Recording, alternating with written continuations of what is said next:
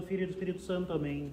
Ave Maria, cheia de graça, o Senhor é convosco. Bendita sois vós entre as mulheres, e bendito é o fruto do vosso ventre, Jesus. Santa Maria, Mãe de Deus, rogai por nós, pecadores, agora e na hora de nossa morte. Amém.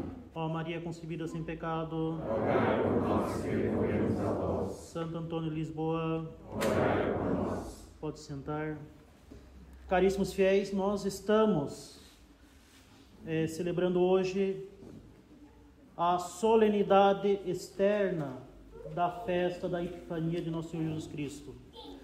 A festa da Epifania ocorre no dia 6 de janeiro, ou seja, ocorreu na quinta-feira passada. E a igreja celebrou no dia 6 e é permitido para o bem dos fiéis, desde a época de São Pio X, que ela seja, a liturgia seja celebrada no domingo mais próximo. É possível, ou seja, não é obrigado. Mas para o bem dos fiéis, para que tenham acesso a uma liturgia tão importante, que eles não puderam ter em função da sociedade apóstata moderna, não realizar mais feriado nesse dia, é permitido que a liturgia seja celebrada. Por isso, solenidade externa. A liturgia continua sendo no breviário do sacerdote o domingo na oitava da Epifania, festa da Sagrada Família.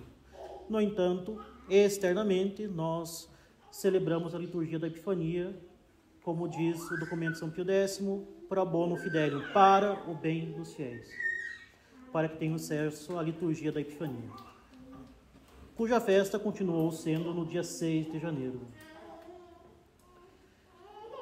E a festa da Epifania é a festa da manifestação de nosso Senhor Jesus Cristo enquanto Deus. Epifania, epifanés em grego, é manifestação. Enquanto no Natal nós temos a manifestação da humanidade de nosso Senhor Jesus Cristo, do Verbo que se fez carne e nasceu como menino indefeso no presépio de Jerusalém, de Belém, ele se manifesta em como verdadeiro Deus, sendo adorado pelos reis magos que vêm de longe, seguindo uma um, seguindo um milagre que é a estrela que aparece miraculosamente para eles. E além disso, na festa de Epifania, que historicamente é tão importante quanto o Natal e a Páscoa, inclusive mais antiga que a própria festa do Natal, nós temos, na verdade, três milagres que nós contemplamos.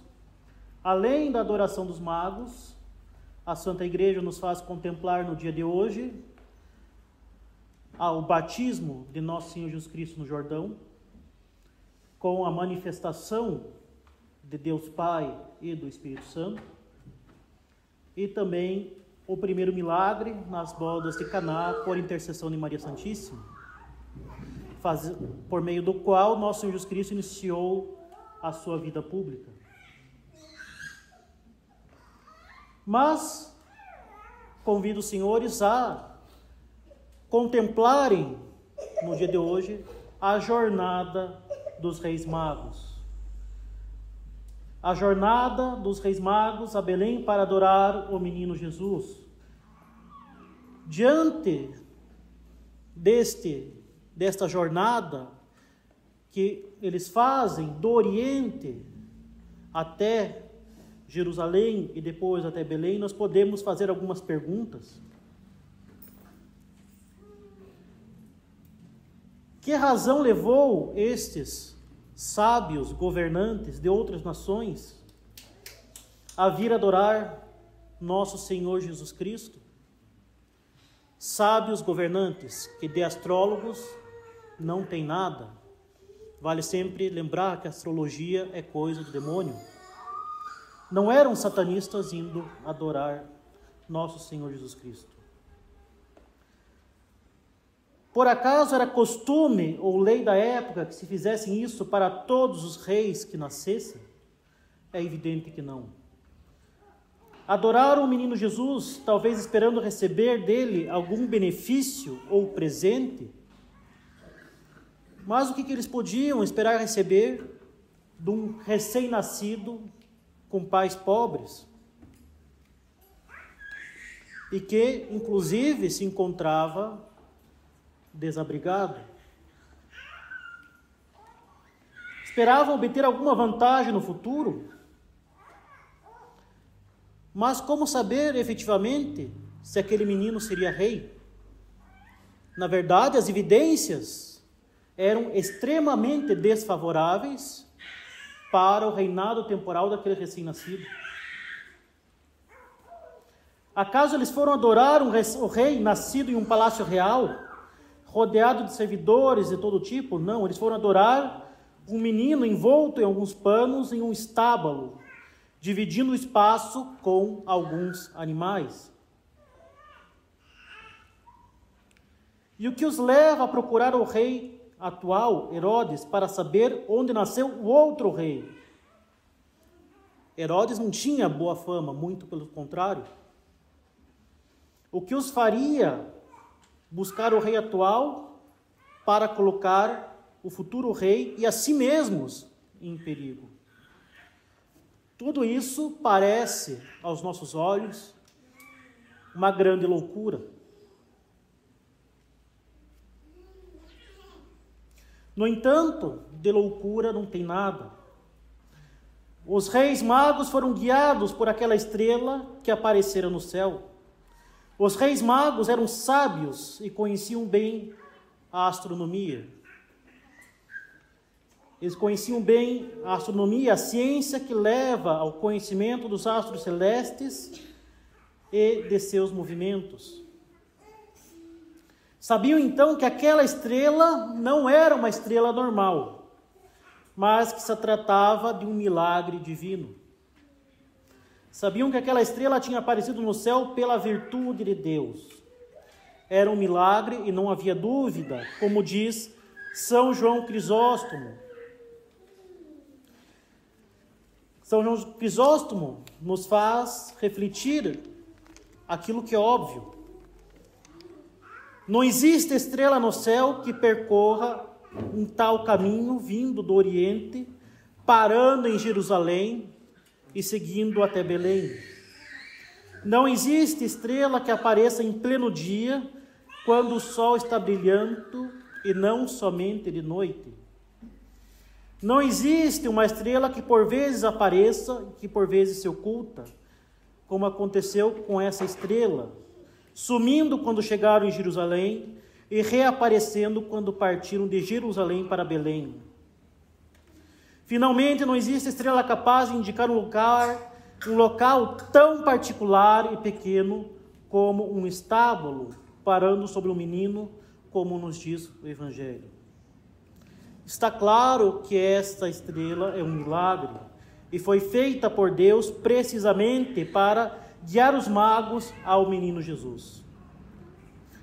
Claro, Deus os guiava exteriormente pela estrela, e interiormente pela graça divina.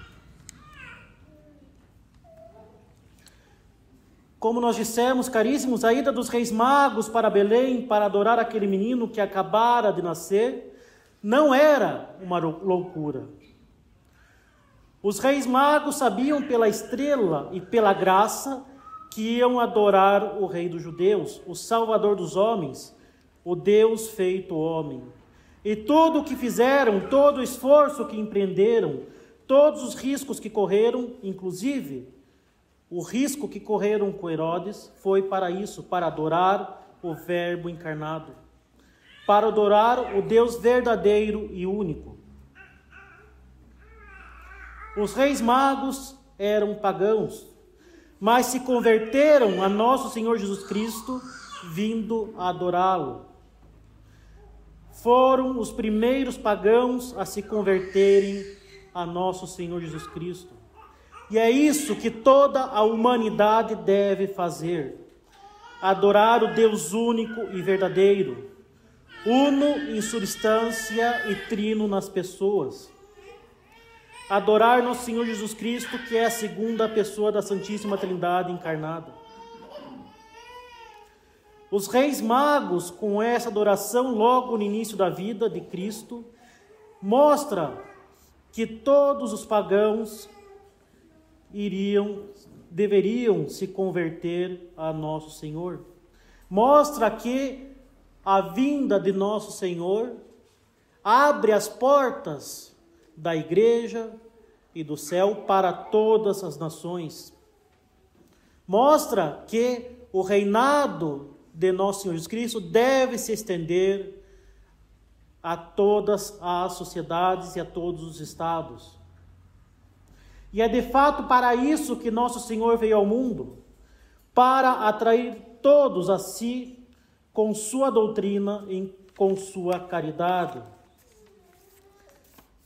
E infelizmente, nem todos se deixam atrair pela doutrina de nosso Senhor e pela sua caridade e continuam a servir o demônio nas falsas religiões. Nós consideramos hoje no Evangelho tudo o que fizeram os reis magos para adorar nosso Senhor, mostrando nosso dever para com Deus e nosso dever para com a verdade. No entanto, muitos afirmam hoje que a crença religiosa não tem importância para a bondade da pessoa, nem para a salvação da sua alma. Muitos afirmam que é possível se salvar por meio de qualquer religião e que todas as religiões são iguais. É esta a perniciosa e demoníaca doutrina do indiferentismo religioso que tanto aflige a nossa sociedade e mesmo os meios católicos. Nada mais comum hoje do que esse pensamento errado que não faz distinção entre os credos, que concorda com todo mundo e que afirma que o porto da salvação eterna está aberto para os seguidores de qualquer religião. Doutrina esta, certamente inspirada pelo demônio. No inferno, nós temos todas as religiões, desde ateus até mesmo católicos.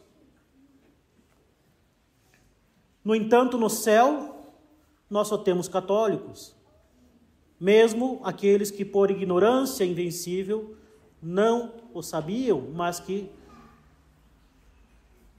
serviram a Deus cumprindo os mandamentos da lei natural.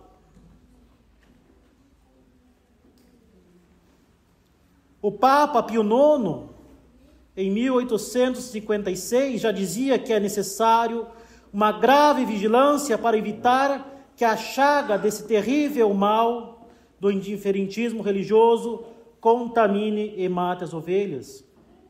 O Papa afirma que é preciso, para combater esse erro, afirmar constantemente, em acordo com o que Cristo nos ensinou, que existe um só Deus, um só Cristo, um só batismo e que existe assim apenas uma verdade que é divinamente revelada. Papa Pio IX, Beato Pio IX, padroeiro da nossa livraria. É preciso lembrar que existe uma só verdade revelada. Existe uma só verdadeira religião. Existe uma só fé, que é o começo da salvação para o gênero humano. Fé pela qual o justo vive e sem a qual é impossível agradar a Deus. Sem essa fé é impossível também ser contado entre os filhos de Deus. É preciso lembrar que existe apenas uma igreja santa católica, que é a Igreja Católica Apostólica Romana. Existe uma só igreja fundada sobre Pedro pela palavra de Cristo ao dizer: Tu és Pedro, e sobre esta pedra edificarei a minha igreja. E fora dessa igreja não pode haver a verdadeira fé nem salvação. E aquele que não tem a igreja por mãe, não pode ter Deus por pai. Não é Buda nem Alá que nos salva. Não somos nós mesmos que nos salvamos por sucessivas reencarnações. Não é a macumba nem energias positivas. Não é a filantropia, nem ser um cara bonzinho, amigão de todos. É nosso Senhor Jesus Cristo que nos salva quando correspondemos à Sua graça, crendo em Suas palavras e praticando os Seus mandamentos. Nós fomos criados para o céu e somente nosso Senhor Jesus Cristo, por meio da Sua Santa Igreja, por meio da fé que ele nos revelou por meio dos sacramentos, que é o caminho da salvação. Fora desse caminho não pode haver salvação. Não pode haver bondade. Não basta ser bonzinho, amigão de todos. Não basta não matar e não roubar. O demônio também não matou nem roubou mas difundiu o erro e o orgulho. Justamente, alguém que não se dirige ao seu fim por meio do caminho estabelecido por Deus, tem uma existência fracassada. É alguém que, ao invés de ser um cara bonzinho, é um sujeito que se ilude no erro e que tem sua existência fracassada, é como um monstro manco.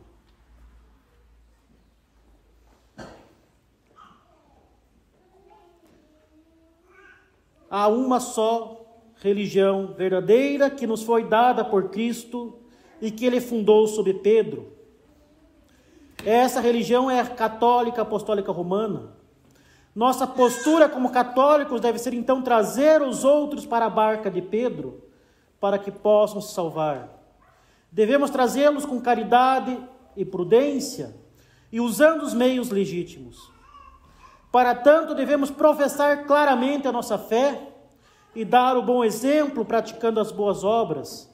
Devemos também, segundo o nosso estado e capacidade, conhecer bem a doutrina católica para propagá-la e para ser e para saber defendê-la dos ataques caluniosos dos inimigos da fé católica. E é isso que nós simbolicamente fazemos, manifestando a nossa adesão ao menino Deus, quando nós, pela bênção da Epifania, marcamos as nossas casas no seu exterior com a marca da bênção da Epifania. Não somente reconhecemos que o menino Deus nasceu para nós, que se manifestou em sua divindade, mas nós o adoramos e manifestamos a presença de uma família católica naquele lar pela marca externa da cruz e das dos reis magos nas nossas casas. Muitas vezes se quer unir as diferentes religiões em detrimento da verdade, em detrimento de Cristo, para criar uma religião universal, sentimental, subjetiva e relativista. Esta não é a verdadeira religião católica nada mais é que a religião do homem, a religião do anticristo, a religião do demônio. A verdadeira e única religião católica é a religião da verdade, daquele que se fez o nosso caminho, a nossa verdade e a nossa vida. Religião de Cristo. Se tem um lugar que é verdadeiramente ecumênico, é o inferno, que reúne todos os credos e religiões, inclusive católicos, mas que pensam somente no culto de si mesmo, no culto do próprio ventre.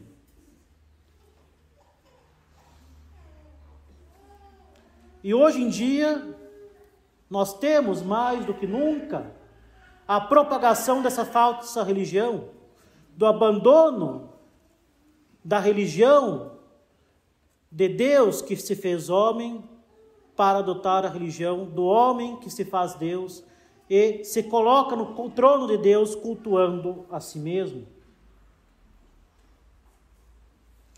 A única e verdadeira união religiosa só se pode fazer em Cristo e na sua igreja, a Santa Romana Igreja.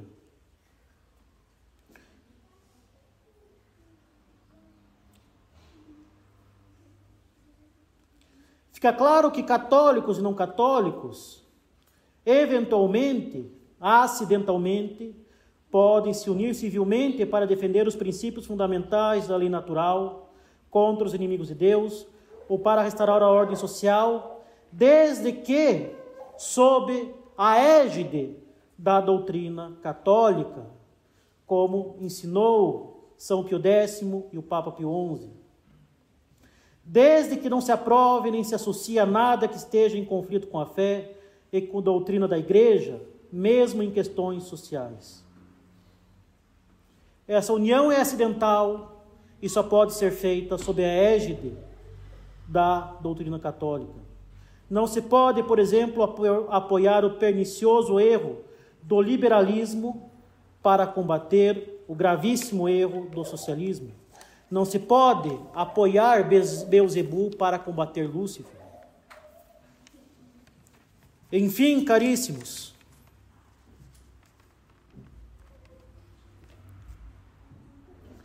como disse o grande arcebispo Dom Marcel Lefebvre, credimus caritate. Nós acreditamos na caridade. Mas não em qualquer caridade nem em um amor vago que simplesmente une os homens sentimentalmente em detrimento da verdade. Como diz São João, nós cremos no amor que Deus tem por nós. E se acreditamos no amor que Deus tem por nós, se acreditamos que Ele se fez homem e morreu na cruz para nos salvar, não podemos ser indiferentes ao sangue que ele derramou por nós. Não podemos ser indiferentes ao caminho que ele nos deixou. Não podemos ser indiferentes à verdade revelada por amor de nós. Se nós lutamos pela fé católica, se nós estamos dispostos a suportar as mais diversas injustiças, provações e humilhações, é porque nós acreditamos no amor de Deus por nós. E a defesa da verdade nada mais é que consequência da nossa crença na caridade de Deus e é decorrência da virtude teologal da caridade infusa em nossas almas pela graça divina. Se nós amamos a Deus, se nós acreditamos no amor de Deus, nós devemos amar a verdade porque Ele é a verdade. E devemos defendê-la. E devemos proclamá-la do alto dos tetos, para a salvação de todo mundo. Se nós amamos a Deus, nós devemos buscar também que o próximo ame o Deus único e verdadeiro, uno e trino, que se fez homem e morreu na cruz para nos salvar. Se nós conhecemos a verdade, e queremos salvar a nossa alma, quão cruel seria para com o nosso próximo esconder dele a verdade. Quão cruel seria para o nosso próximo deixar que ele perca a sua alma. E quão ingrato seria com Deus deixar que o seu sangue tenha sido derramado em vão no alto do Calvário. Caríssimo, se nós cremos na caridade, se nós amamos a Deus, de forma alguma podemos deixar que o sangue derramado na cruz tenha sido derramado em vão. Estamos dispostos, pois, a abraçar a cruz, porque justamente nós cremos na caridade. Louvado seja o nosso Senhor Jesus Cristo. Em nome do Pai, do Filho e do Espírito Santo.